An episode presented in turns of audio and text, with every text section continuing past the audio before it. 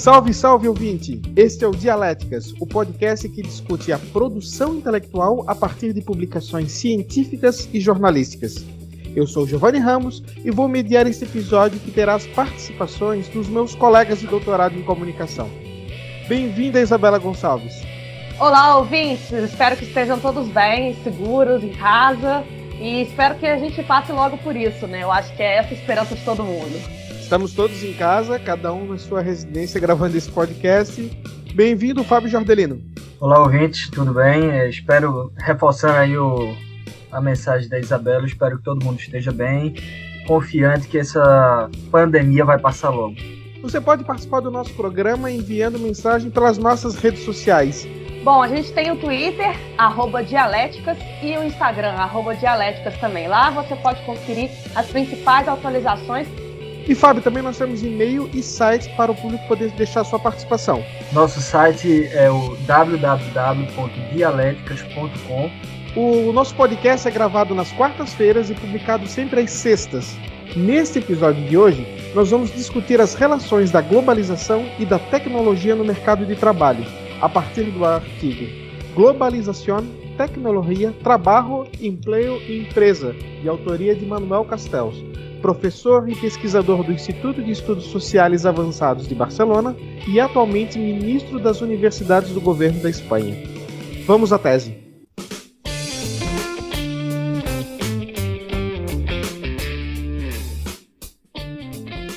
Tese. Bom, o que é interessante no artigo do Manuel Castells é que ele, primeiramente, ele derruba a tese de que o mercado de trabalho foi prejudicado pela globalização e pela sociedade em rede. Ele mostra que o desenvolvimento das tecnologias, a globalização, não é necessariamente um ponto que traz redução de empregos. Mudou a relação de trabalho, mudou muita coisa, mas não é necessariamente isso tira emprego a mais tecnologia, menos postos de trabalho. Outro ponto interessante é que ele fala sobre a questão de produtividade do trabalho. Uma relação muito interessante que a gente vai discutir com mais calma depois na antítese, que é o profissional dentro de uma empresa, quanto mais tempo de empresa, mais tempo envolvido com as atividades da empresa, além da sua função específica, ele tem maior produtividade. Isso vai contra uma coisa que ocorre muito nos dias de hoje, que é a rotatividade das empresas, dos funcionários nas empresas. Ou seja, o que o Castells traz é, quanto mais tempo o funcionário está dentro da empresa, compreendendo todo o processo dela, mais, ele, mais resultados, melhor a produtividade vai ser dele. Isso é um outro ponto interessante. E um que também é citado pela autoria muito clássico, que é a relação do, do tipo de profissional. Né? Existem algumas, algumas profissões que exigem uma percepção maior do trabalhador. Não é apenas não é aquela ideia antiga fordista de chegar no trabalho e fazer uma, uma função e somente aquela função ir embora. Hoje, postos de trabalho melhores são aqueles que exigem um conhecimento mais amplo de todo o processo, ou seja, o funcionário tem que estar preparado a adaptar as, todas as adaptações que o mercado vão ter. Esse é outro ponto interessante. Isabela, o que tu achou do artigo do Castells? Eu achei muito interessante. Eu acho que ele traça um panorama bem fidedigno da realidade de rede, de globalização, enfim, das tecnologias que a gente vive hoje. Primeiramente, o autor começa dizendo que, para ele, as variáveis mais importantes para a produção e para a competitividade são a informação e o conhecimento. Então ele derruba a ideia de que o capital ele é mais importante do que a informação e coloca a informação enquanto central para isso. E ele diz que a informação ela ganha protagonismo, não que ela não fosse importante antes, mas que ela se torna mais primordial nesse momento, porque agora a gente tem um tempo único, digamos assim, mundialmente falando. É, logicamente existem fusos horários, isso não vai mudar, mas como hoje a atualização ela acontece de forma imediata, você consegue mandar um e-mail e a pessoa da China receber praticamente no mesmo minuto. Então, isso faz com que a, a informação ela se torne central dentro desse processo produtivo. Justamente por conta desses fluxos né, que, a gente, que vão emergindo, a gente tem uma nova realidade. Como o Giovanni falou, essa, essa realidade é principalmente a transformação do trabalho. A gente, é, isso permite uma flexibilização do trabalho, isso pode ser exemplificado, por exemplo, nos contratos curtos, ou pro, no aumento dos freelancers a, a nível mundial, ou mesmo na, no, no caso dos microempreendedores individuais no Brasil, ou na uberização do trabalho. Esse é um lado que pode ser positivo, mas também pode ser muito negativo, como a gente vai falar na antítese. E o resultado também disso tudo, segundo o autor, seria o aumento da desigualdade social e o aumento da polarização a nível mundial. Só que o autor ele não traça caminhos para isso. Ele fala, ele traça um panorama, ele fala as problemáticas, fala os pontos positivos disso tudo, mas ele não traça possíveis soluções para resolver essas questões que ele aponta. E esse é um ponto que eu achei que foi uma lacuna do texto e que eu acho que a gente tem que discutir melhor na antítese. Quais são os caminhos que a gente pode tomar a partir das transformações que a gente está vivendo hoje. Bom, eu tenho três pontos iniciais para falar sobre esse texto. Eu anotei aqui exatamente eles. É, o texto aborda três pontos específicos, que vocês também já comentaram, mas eu vou comentar novamente. Sendo o primeiro, a diferença entre o, tra o trabalho mecânico e o trabalho intelectual. Em outras palavras, ele fala basicamente dessa diferença de quando a gente tem um trabalho que é simplesmente um trabalho mecânico, é óbvio que as novas tecnologias vão é, acabar com esse trabalho. Em contraponto, enquanto você tem um trabalho que é intelectualizado, que é um trabalho pensante, ele, ele se adapta e vai se adaptando para as novas tecnologias e os novos métodos de trabalho. Segundo ponto que eu achei interessante do texto é a questão de que ele é muito enfático ao dizer que a tecnologia não acaba com o emprego. Pelo contrário, ela aumenta e ele traz dados para isso.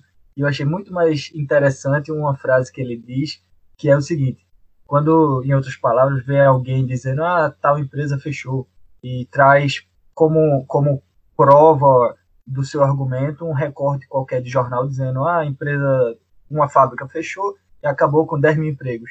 Mas, ao mesmo tempo, nesse argumento que essa pessoa, um argumento raso, né, que a pessoa faz, ela esquece de que naquele mesmo dia que aquela fábrica fechou, abriram outras, várias outras oportunidades de emprego. Não exatamente na mesma área, mas em outras áreas.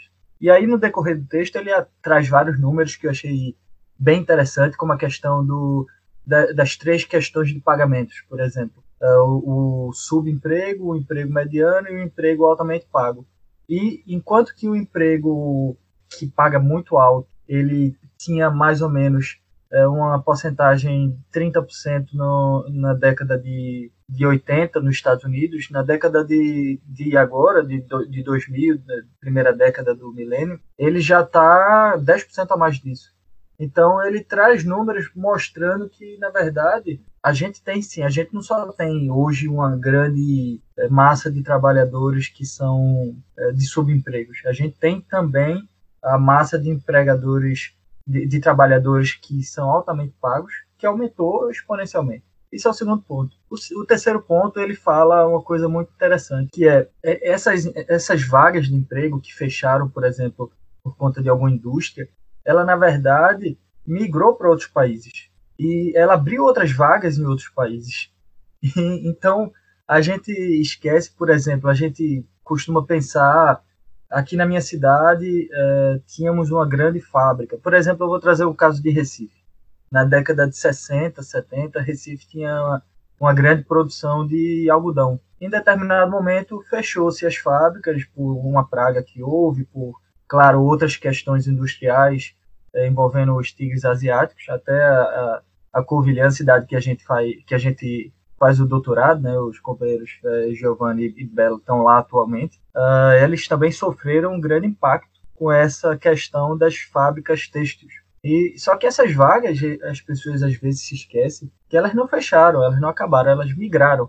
Elas foram para a China, para Indonésia, Tailândia, outros tigres asiáticos que ofereceram uma mão de obra mais barata, ofereceram uma, uma possibilidade industrial mais barata e assim as, as empresas, as vagas migraram. Então o Castells ele é muito uh, enfático e preciso quando ele diz que, na verdade, a culpa disso é, ela é mais é, do governo em si, ou do governo, da sociedade em si, do que exatamente da tecnologia. É, só para completar o que o Fábio falou, é, inclusive um caso aqui da Covilhã, isso foi a partir dos anos 70, com a abertura de Portugal, né, que teve a, a cidade vivia da lã, e aí veio a lã sintética da, dos tigres asiáticos e praticamente fechou a maior parte das, das indústrias da cidade. E acho que é bem importante, antes de entrar na antítese, reforçar esse ponto. Na verdade, não é que isso é bom, a, a migração do emprego desses países para a China. A questão é, não é o emprego, não é problema da tecnologia, não é um problema do cálculo, o problema é outro. Mas vamos para a antítese para discutir o assunto.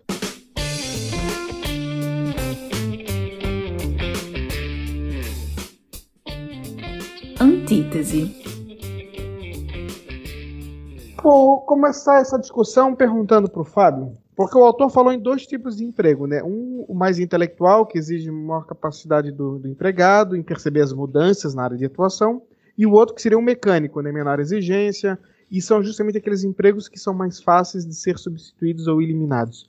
Agora eu pergunto, preparar todos os cidadãos, no caso quando tem um projeto, uma política pública de um país, para essa primeira situação, para serem empregados do primeiro tipo de emprego, não seria uma utopia? Eu acho que não.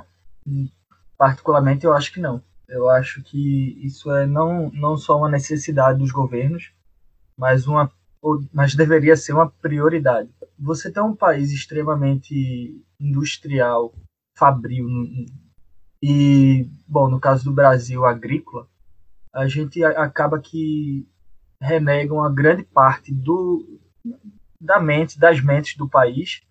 Aconteceu o que acontece hoje, a fuga de cérebros. A partir do momento que a gente não tem uma forte economia no, na, na tecnologia, ou no, nos setores de serviços que uh, precisam de profissionais extremamente capacitados e extremamente, uh, às vezes até acadêmicos, a gente acaba perdendo esse espaço para outros países que priorizam isso. É o caso, por exemplo, dos Estados Unidos, que criou todo o Vale do Silício, que criou todo aquela, aquele boom tecnológico ali naquela região da Califórnia, e hoje é o maior mercado é, de produção tecnológica e científica do mundo. Você vê, por exemplo, o Japão fez isso também na, após a Segunda Guerra Mundial. Em vez de, numa onda como foram outros tigres asiáticos, de fábricas de é, uma mão de obra subutilizada, eles, eles investiram na educação propriamente dita. E numa, numa educação que dava capacidade para as pessoas é, entrarem em tecnologia e em assuntos uh, que seria essa segunda mão de obra, uma, uma mão de obra extremamente especializada. Assim como a Alemanha fez em outros, outros momentos. Então, eu acho que isso deveria ser sim uma prioridade dos países. Focar uh, não apenas nessa mão de obra mecânica, não apenas nos cursos, uh, por exemplo, um curso técnico. Não que eles não sejam importantes, eles são extremamente importantes e a, a indústria é extremamente importante. Mas também deveria se haver uma maior, um maior incentivo para manter esses cérebros, principalmente no Brasil. Ou seja, no caso, seria investir não apenas numa educação mais completa, mas também em, em centros de pesquisa e desenvolvimento, né? Porque o é, Brasil é um país que investe muito pouco em pesquisa, porque se simplesmente focar as pessoas em criar faculdades, universidades, como foi feita a política do Brasil das últimas quatro décadas, fazer universidades, universidades, cursos. O que, que acontece? Você encontra um engenheiro dirigindo um Uber. Exatamente. Porque ele não vai ter, ele se qualifica, mas não há um, não foi investido no campo de trabalho para essa pessoa atuar. Só para complementar, as pessoas acabam fugindo, acabam indo para outro país outros estados que dão maior incentivo nesse, nesse campo tecnológico. O, o, comentário óbvio também que eu quero fazer é em relação à educação básica também. Não adianta você ter um ensino técnico e universitário de qualidade se você não tem uma educação básica de qualidade. É importante que as crianças tenham uma formação cultural dentro das escolas, possam aprender um, um, uma segunda língua, ou quem sabe uma terceira língua. E isso não é utópico, é uma, uma realidade em países de bem-estar social, e eu acho que a gente pode sempre, é, enfim, desejar o melhor para o nosso próprio país e para a nossa própria realidade, sem desmerecê-lo e sem acreditar que é uma utopia. Bem lembrado, bem lembrado. Bom, vou falar do outro tópico que eu já tinha dito na tese, que é em relação ao envolvimento do funcionário e o tempo da empresa com a produtividade. O Castells ele traz esse dado que é um pouco vai na contramão do que acontece no mercado hoje, porque se hoje a gente vê as pessoas não apenas sendo demitidas depois de pouco tempo na empresa, mas muita gente também não querendo ficar na mesma empresa. E ele mostra que há dados que dos países mais produtivos são onde os funcionários ficam mais tempo na empresa e com um conhecimento maior de todo o processo. Né? Não é apenas um funcionário que fica com o Antônio trabalhando num canto. E aí eu pergunto como a gente consegue virar esse jogo? Ou seja, se, se a tendência é cada vez mais a, a, os empregos serem líquidos, agora vou, vou, brincar um pouquinho aqui com Balma, e, e os números que apontam exatamente o contrário. A gente precisava de um funcionário mais tempo na empresa, com maior conhecimento, para conseguir, inclusive, produzir mais. Bom, Giovanni, eu acho que antes a gente tem que apontar que as mudanças nesse, nessa questão de contrato de trabalho e de flexibilização de trabalho, ela até é uma demanda geracional, de certa forma. Assim, não estou querendo romantizar a flexibilização nem precarização. Eu vou falar disso daqui a pouco.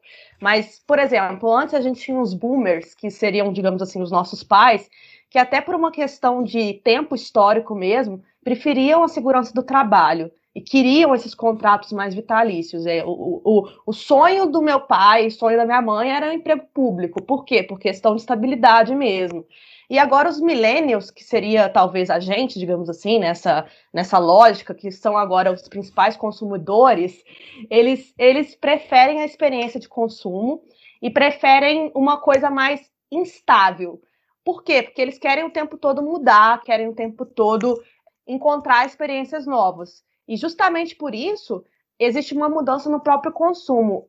Atualmente, no mercado imobiliário, 80% das, das pessoas da geração dos millennials preferem alugar imóveis a comprar imóveis. Isso retrata uma realidade, ou seja, Hoje a gente tem uma oposição das chamadas carreiras organizacionais, que seriam essas carreiras mais estáveis, que, que eram as desejadas antigamente, com as carreiras sem fronteiras, ou a chamada carreira proteana, que o termo proteano vem, do, vem de Proteus, que na mitologia grega ele podia mudar conforme a própria vontade.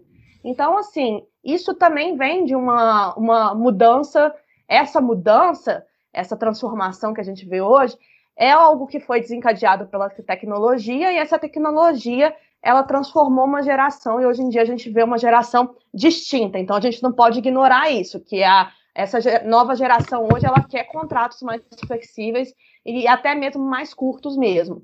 Só que a gente não pode entender essa flexibilização de forma romântica, porque às vezes o que se coloca hoje é que ah, a geração quer experiência, não quer mais contrato vitalício, etc.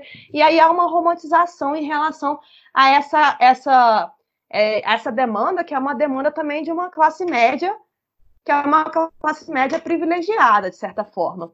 Então, assim, é, é aquilo que o Castells coloca, né? É uma mudança que ela é positiva para aqueles que detêm conhecimento e para aqueles que têm poder de barganha, por consequência mas ela é péssima para aquele empregador, para aquele empregado que não tem formação, que portanto não tem nenhum poder de negociação. Então, assim, de certa forma, eu acho que a gente tem que entender que existe sim uma alteração geracional e que ela pode ser positiva para as pessoas que têm conhecimento, mas a gente não pode normalizar nunca o sucateamento dos direitos trabalhistas ou a perda do poder de negociação do trabalhador. A gente tem que pensar, sim, em políticas públicas, em novas legislações para esses casos de uberização do trabalho, para esses casos de, de, empregadores que não têm mais nenhum tipo de garantia trabalhista também. Vamos lá então para o próximo tópico. Eu vou fazer então o outro assunto, é a parte final do, do artigo, quando o Castells ele fala sobre relações de trabalho né, entre empregado e empregador. Ele faz uma crítica ao fato de que hoje um dos problemas dos, do, dos empregos hoje é justamente uma, uma, falta de um lado, o lado do empregado ter uma força maior. E ele comenta, inclusive, a situação dos sindicatos. Os sindicatos estão em baixa. Aí eu pergunto: hoje as pessoas de fato não querem mais se sindicalizar. Cada vez mais os sindicatos no mundo inteiro, isso não é só um fenômeno no Brasil, passam por dificuldades. Mas a gente precisa fazer um novos, novos contratos sociais. Como fazer esse contrato social sem uma representação coletiva? Olha, eu acho que esse novo contrato social ele vai acontecer, querendo ou não, e isso vai acontecer agora, muito cedo, forçado por conta dessa pandemia que a gente vive hoje. Eu acho que o coronavírus veio para causar muito mal no mundo e também para causar uma grande, um grande reboliço nessa, nesse contrato social, não só trabalhístico, mas também social. Uh, mas vamos falar do trabalhístico agora. Hoje a gente percebe que muitas pessoas conseguem trabalhar exatamente o que elas trabalhavam em casa. Hoje o home office ele virou realmente uma realidade. E também a gente percebe que as pessoas elas conseguem trabalhar menos, fazendo uh, menos tempo, claro, uh, fazendo exatamente o que elas faziam. E o Castells ele aborda isso em algum, na questão que, do, no capítulo que ele fala sobre as 35 horas, que ele, acho que é esse o nome do capítulo. Mas basicamente ele fala exatamente isso, que as pessoas hoje trabalham uh, menos e produzem ou o mesmo que elas produziam ou até mais. Isso vai, vai ser uma evidência agora quando o coronavírus acabar. As pessoas vão perceber, se já não estavam percebendo antes, que elas podem trabalhar, por exemplo, dois dias por semana, trabalhar em casa. Não precisa se ir para o escritório todos os dias, oito horas por dia. Às vezes você está no escritório trabalhando e você só está lá consumindo café e energia. Às vezes você não está produzindo. Quem trabalha em escritório sabe que isso é uma realidade. Então, as pessoas, principalmente os, os chefes, os patrões, os empresários, vão começar a abrir os olhos agora. E estão abrindo os olhos agora por uma questão forçada. Então, o coronavírus veio para mudar essa relação. E isso vai dar, isso pode dar ou não, não sei exatamente, mas pode dar mais força ao empregador. E, desculpa, ao empregado. Pode dar mais força ao empregado tanto na argumentação de dizer, olha, eu consigo fazer exatamente isso que eu faço em menos horas. Então eu vou trabalhar menos e ter uma maior qualidade de vida. Que é, essa é o futuro da, da tecnologia. A tecnologia está aí para nos proporcionar uma melhor qualidade de vida. E a gente pega as indústrias, por exemplo, uh, no começo da Revolução Industrial, uh, elas forçavam os trabalhadores a trabalhar o quê? 16 horas por dia, uh, horas extensas que causavam mal à saúde do, do ser humano. E hoje a gente tem uma, uma as 8 horas padrão, né, no, praticamente no mundo todo, 8 horas por dia, que agora a gente já está começando a perceber que essas 8 horas podem, poderiam cair para 6, por exemplo. Então, essa, eu acho que nesse ponto o coronavírus vai mudar muito esse contrato social trabalhístico. Fazer uma provocação aqui já mandar para Bela a respeito do que o Fábio disse, que é o seguinte, é, ok, hoje a gente está vendo que o home office é uma, ele é possível e eu falo isso com uma autoridade porque eu trabalho em home office há três anos já, desde que eu vim para Portugal. Agora, existe um problema que é o seguinte: há vários casos de pessoas que relatam que acabam trabalhando muito mais horas e tendo muito menos tempo de folga no home office, porque não tem mais aquele controle você está na empresa, você não está na empresa. A minha pergunta é: por que, que, a sociedade não consegue evoluir para se, fazer de fato esse contrato social? Ou seja, uma nova legislação sobre isso? Bela. Mas é porque é um processo, eu acho, né? De certa forma. É, como a precarização do trabalho, ela não é estática, ela não acontece assim, ó, gente, hoje acordamos, tá todo mundo sem direito trabalhista, todo mundo, todo mundo vai trabalhar agora é, full time em home office, você só, você só pode dormir, e nem isso, se tiver um, um bipzinho, você vai acordar e vai trabalhar para mim, porque é horário flexível, não é assim, é um processo, então ela vai acontecendo aos poucos. Teve até um artigo publicado na Contracampo essa semana, pelos pesquisadores Vitor Filgueiras e Ricardo Antunes, que chama Plataformas Digitais, Uberização do Trabalho e Regulação do Capitalismo Contemporâneo. E ele é muito interessante, porque ele vai trazendo exemplos, vai trazendo é, enfim, transformações históricas mesmo. E, e é aquela coisa que o Fábio falou, né? A Revolução Industrial, antes as pessoas trabalhavam 12 horas. Não foi do dia para a noite que o empregador acordou e falou assim: não, gente, vocês precisam dormir. Vocês precisam ter, ter qualidade de vida. Não, não surgiu da, do empregador isso, é óbvio que não. Teve que ter revolta, teve que ter organização sindical. Os direitos trabalhistas, gente, assim como qualquer direito, vamos falar na história da, das mulheres, por exemplo ele não adquire no carinho, ele adquire na luta. Então, de certa forma, o que a gente tem que ter hoje é justamente nova, um novo tipo de organização. E esse tipo de organização não precisa ser sindical. A gente tem hoje a tecnologia aí para permitir que diferentes frentes de trabalho se organizem e pode ser de uma forma até quase descentralizada mesmo, pode partir de um indivíduo, uma demanda, e esse indivíduo, sei lá, trazer uma petição pública é, organizar uma manifestação a nível mundial, a nível nacional, a nível regional, seja lá o que for, e não precisa mais de uma frente, de uma organização para isso. Isso pode ser positivo de certa forma. E no, nesse artigo que eu mencionei, né, ele falou um exemplo. No dia 8 de maio de 2019, teve uma paralisação mundial dos trabalhadores da Uber. Então, assim, já mostra que existe uma demanda por regulamentação dessa, dessa força de trabalho. E ele deu outros exemplos, assim, ele já falou até de legislações que avançaram nesse sentido. Em dezembro de 2018, a Court of Appeals do, do Reino Unido, ela reconheceu o vínculo empregatício, empregatício dos motoristas de Uber. E na Argentina, a empresa RAP, ela foi condenada depois de ter bloqueado três empregados que tentavam organizar um sindicato, de certa forma. Eu ia perguntar agora, desculpa estar cortando aqui, mas você falou antes de o, dos trabalhadores da Uber fazer um protesto mundial. Isso não deixa de ser uma forma de sindical.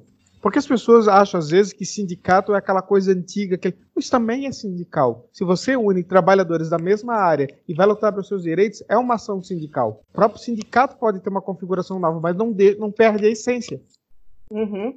Sim, sim, com certeza, Giovanni. Mas o que eu quis dizer é o seguinte, que eu acho que essa ideia de sindicato, como a gente tinha antigamente, né, de ter que ter uma sede física, por exemplo, porque o sindicato de banco tem isso, né? Tem aquela salinha do sindicato, em que existe uma eleição para o líder do sindicato, tudo isso. Talvez a gente não tenha mais essa necessidade, talvez ela seja uma coisa mais, uma configuração mais em rede mesmo, e, e isso pode ser positivo no longo prazo. Só que agora os, os trabalhadores eles não podem ser estáticos de comprar esse discurso de que direitos trabalhistas geram desemprego, por exemplo, que é um discurso que a gente tem hoje, e é um é. discurso neoliberal. Então, assim, os trabalhadores não podem chegar e, e falar, não, não, isso, essa transformação ela está aí, não tem o que fazer. Não, eles precisam se unir e demandar, como a gente tem vendo exemplos. E aí, a partir dessa demanda, os governos eles vão ver que existe essa necessidade e vão pensar em novas formas de legislação. E aí, é, como eu estava falando antes, o coronavírus veio talvez para dar um argumento a essas pessoas. Agora estamos aí numa quarentena, ou pelo menos deveríamos ter uma quarentena um pouco mais rígida no Brasil. Mas estamos numa quarentena, querendo, quer queira, quer não, e agora as pessoas estão sendo forçadas a trabalhar em casa. E agora as relações trabalhistas mudaram, é, pelo menos por uma, um período provisório, temporário, mas mudaram. Então, a gente está vendo que é possível. E essa quarentena, essa nova realidade que a gente vive agora provisoriamente, ela está dando um argumento forte aos trabalhadores, aos futuros, é, de dizer, olha, é possível fazer assim, vamos fazer assim, vamos, vamos tentar fazer assim, vamos, vamos mudar esse tipo de, de relação. Veja bem, a, o mundo existe, as coisas existem para evoluírem. E isso vai ter que evoluir também. É uma realidade e essa realidade vai chegar, quer as pessoas queiram, quer não.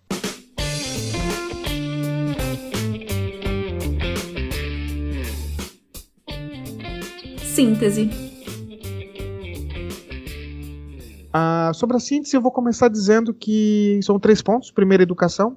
E quando a gente fala de educação, a gente tem que pensar numa educação mais humana, mais completa, mais holística, vamos usar um termo aqui bonito. E acho que foi muito bem do que a Isabela falou, que foi a questão do, do ensino básico. Nós não podemos. Toda essa questão do, de ter um, um profissional preparado para as mudanças, para, inclusive para se atualizar, para se modernizar no, no seu trabalho, vai do. começa lá no ensino básico. Então a gente precisa pensar uma educação nova. No segundo ponto, acabar com esse medo da tecnologia. Acho que as sociedades precisam investir mais no pegar o caso do Brasil, investir mais em, em ciência e tecnologia, em pesquisa, até mesmo para conseguir qualificar o seu tipo de trabalhador. O Brasil não tem isso. Uma coisa que foi inclusive comentada nas eleições de 2018, o setor industrial, quando aliado à pesquisa, ainda é quem paga o melhor salário. E o Brasil se desindustrializou. O Brasil virou um país, um, grande celeiro, com alguns serviços e algum pouquinho de, de indústria. Isso é muito prejudicial, inclusive para ter empregos de qualidade.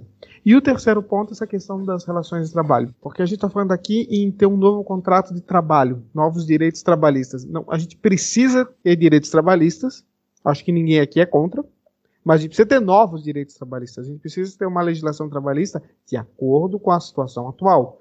Então, não dá para simplesmente dizer, não quero essa reforma. Claro, a precarização é ruim em qualquer aspecto mas a gente precisa apresentar alguma coisa no lugar. E o que é que foi feito no Brasil nos últimos 15 anos a respeito de modernização da legislação trabalhista? Modernização, não precarização. O que eu via foi apenas movimento de precarização, movimento de vamos tirar alguns direitos, cortar alguns custos para ficar o emprego mais barato. Não se pensou nisso. Não se pensou, por exemplo, que o Fábio falou agora, do home office. Nós não temos uma legislação nacional específica para tratar de princípios básicos de home office. Alguns sindicatos que já são mais modernos, já estão atualizados, conseguiram fazer esse acordo com as empresas.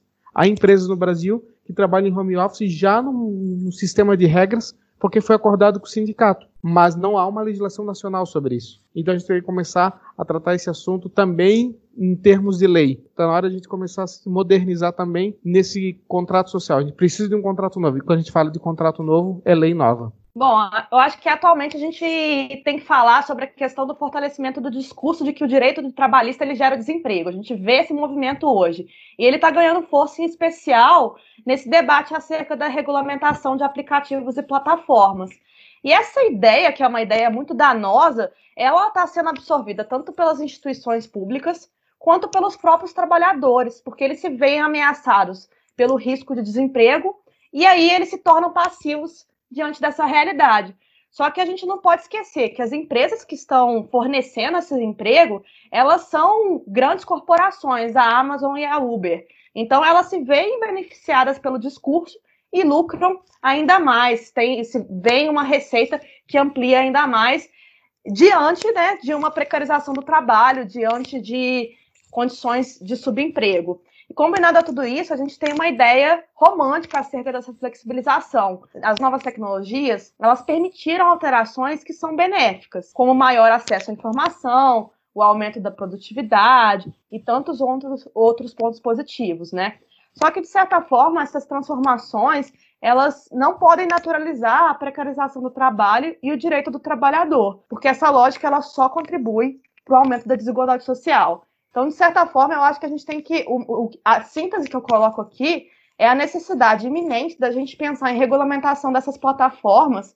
E, essa, e já foi esse, esse tipo de nova legislação, ela já está sendo exemplificada em outros países, como eu já citei na, na minha pergunta anterior. E mais para que isso ocorra, é necessário que exista uma demanda social. Então, é muito importante que os trabalhadores eles tenham esse tipo de consciência de que eles estão sendo explorados de certa forma e que eles estão vivendo numa realidade precarizada e demandem isso. Então, é necessário também que essas transformações elas não sejam absorvidas de forma passiva, mas que haja uma organização e uma forma de protesto é, em relação a essa nova realidade. Bom, é, na minha síntese, Primeiro eu queria parabenizar vocês dois, concordo com tudo que vocês falaram. Muito, muito interessante ouvir a opinião de vocês sobre todo esse assunto. E eu queria, antes de fazer minha síntese de fato, eu queria trazer um ponto do texto que é uma provocação do Castells e eu achei muito interessante e acho que não deveria passar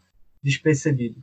Uh, o Castells fala: Primeiro, olhando para os dados empíricos, o que eu acho é que essa, vi essa visão parece muito progressiva mas no fundo ela é muito reacionária, porque significa que a tecnologia é um fenômeno natural e que ninguém é mais culpado.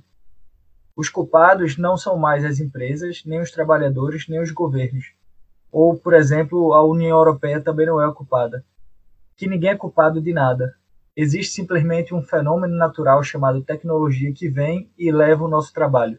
E aí eu acho interessante o Castells trazer esse ponto, porque realmente parece isso. Quando você vai numa discussão mais rasa sobre esse assunto, você percebe que as pessoas dizem: ah, a tecnologia está levando vários empregos.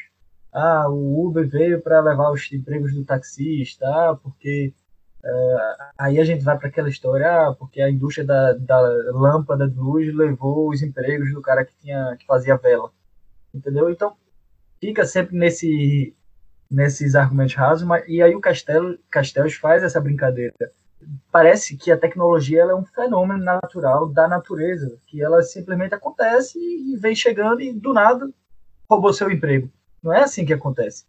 O seu emprego é perdido por decisões governamentais, como a gente falou antes, é, a migração dos empregos para os tigres asiáticos na década de 60 e 70. Ou, por exemplo, o, as novas plataformas de tecnologia que surgem com soluções uh, inovadoras para alguns problemas que eram existentes e por conta disso, acaba com que aquele trabalho que era um trabalho mecânico, um trabalho que não se evoluiu em, si, em sua natureza, se perca. Então, esse é basicamente o pensamento do Castells que eu queria trazer. Eu queria também dizer, na minha síntese, que o Giovanni falou muito de sindicato, eu concordo com tudo que o Giovanni falou, uh, mas também queria reforçar a importância do sindicato. Eu sei que hoje os sindicatos estão embaixo, o Castells fala isso também. Uh, temos hoje, desde a da última legislação que foi, que foi feita, da última reforma que foi feita, que tirou a, a obrigatoriedade da participação do, do, do trabalhador em, em, ser sindicalizado. Uh, os sindicatos sofreram muito, principalmente no Brasil, mas eu queria reforçar, aproveitar esse espaço para reforçar a importância que o sindicato tem pra, na luta pelos direitos trabalhistas. Uh, eu, por exemplo, sou um jornalista sindicalizado e acho que é importante ter alguém olhando por nós ou pela nossa classe. É, acho que basicamente a minha síntese, vocês já falaram o suficiente e já basicamente eu concordo com tudo que vocês falaram, então fica aí a despedida.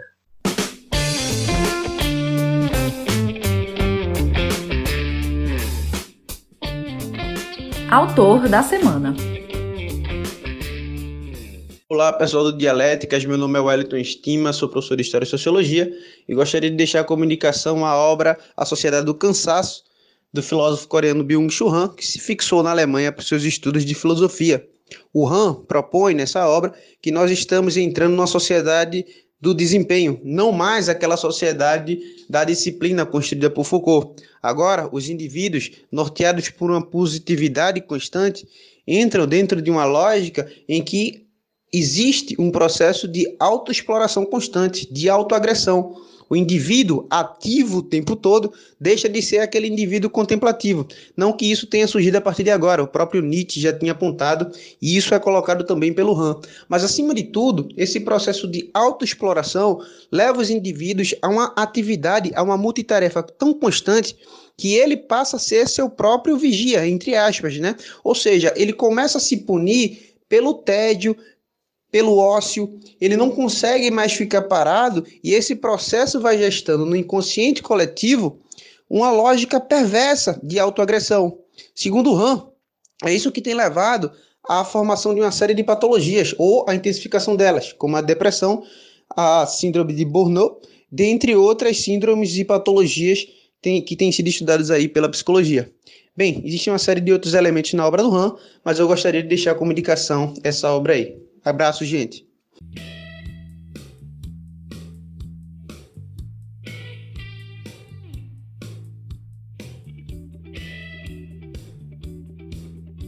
Bom, o nosso episódio vai chegando ao fim. Nós agradecemos a sua audiência e sempre pedindo para nos seguir no seu tocador de podcast favorito e também nas nossas redes sociais. Obrigado, Fábio. Obrigado, Giovanni. Obrigado, Bela. E obrigado, ouvinte, por estar aí fazendo a nossa audiência, né? A gente está aqui por vocês.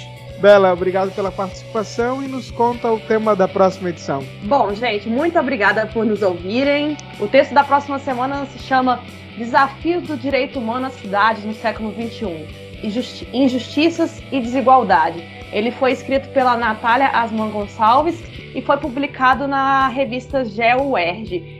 Muito obrigado, Bela. Então, nós voltamos na próxima sexta-feira, no dia 1 de maio, e esse podcast vai ser mediado pela Isabela Gonçalves. Valeu!